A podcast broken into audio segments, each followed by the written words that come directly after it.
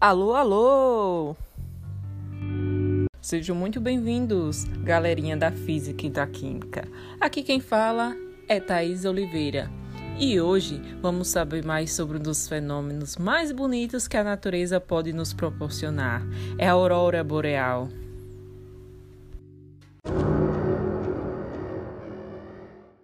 Quando nem se suspeitava que o Sol emitisse matéria, a ocorrência de uma aurora polar era sinal da ira divina, prenúncia de catástrofes e guerras, castigo certo. O terror se espalha entre os espectadores. Aquilo só podia ser coisa de Deus ou do diabo. Passaram-se séculos até que a ciência começasse a entender o espetáculo. Como esse show de luzes acontece? Esse fenômeno é conhecido desde a antiguidade como algo místico que mistura luzes de variadas cores iluminando o céu noturno.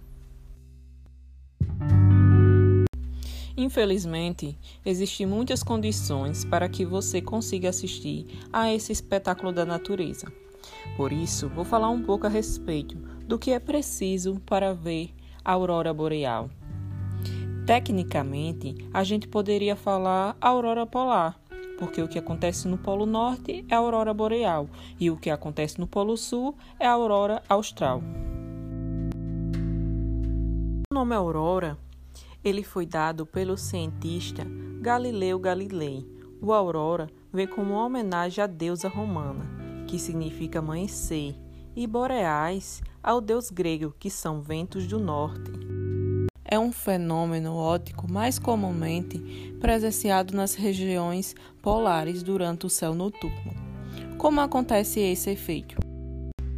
A aurora boreal ocorre sempre que uma grande quantidade de elétrons proveniente dos ventos solares interage com os elementos da atmosfera terrestre em uma grande velocidade. Esses ventos solares, que estão repletos de partículas subatômicas carregadas de energia, chamados de plasmas, essas partículas provocam o fenômeno de luz quando entram em contato com os campos magnéticos dos polos. Acaba tendo uma condução, gerando uma eletricidade, e isso dá o efeito da aurora boreal. Nesse processo de excitação e estabilização dos átomos, a luz é emitida. Elas dançam no céu e aí é observado as cores variadas. A cor da aurora depende da altitude em que se dá a colisão do vento solar com o campo magnético e os gases predominantes naquela faixa de atmosfera.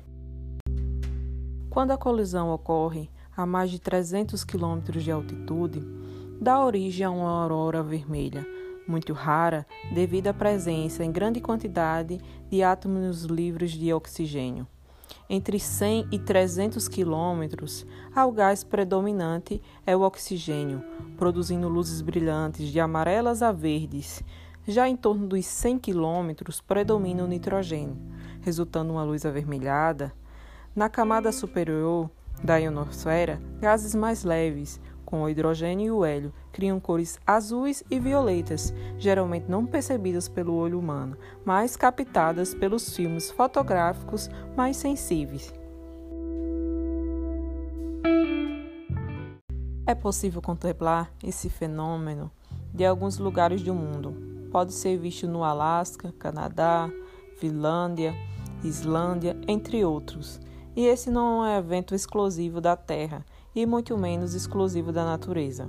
Ou seja, através de explosões nucleares é possível fazer a reprodução artificial do efeito em laboratório.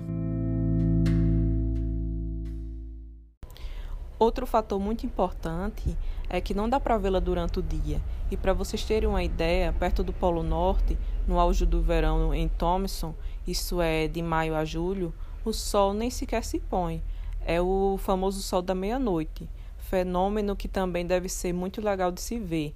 Quanto mais longas as noites, maior a prob probabilidade de ver as luzes do norte. Por essa razão, a temporada de caçada da aurora boreal acontece durante o inverno, quando as noites são mais longas que os dias entre outubro e no finalzinho de março. É isso aí.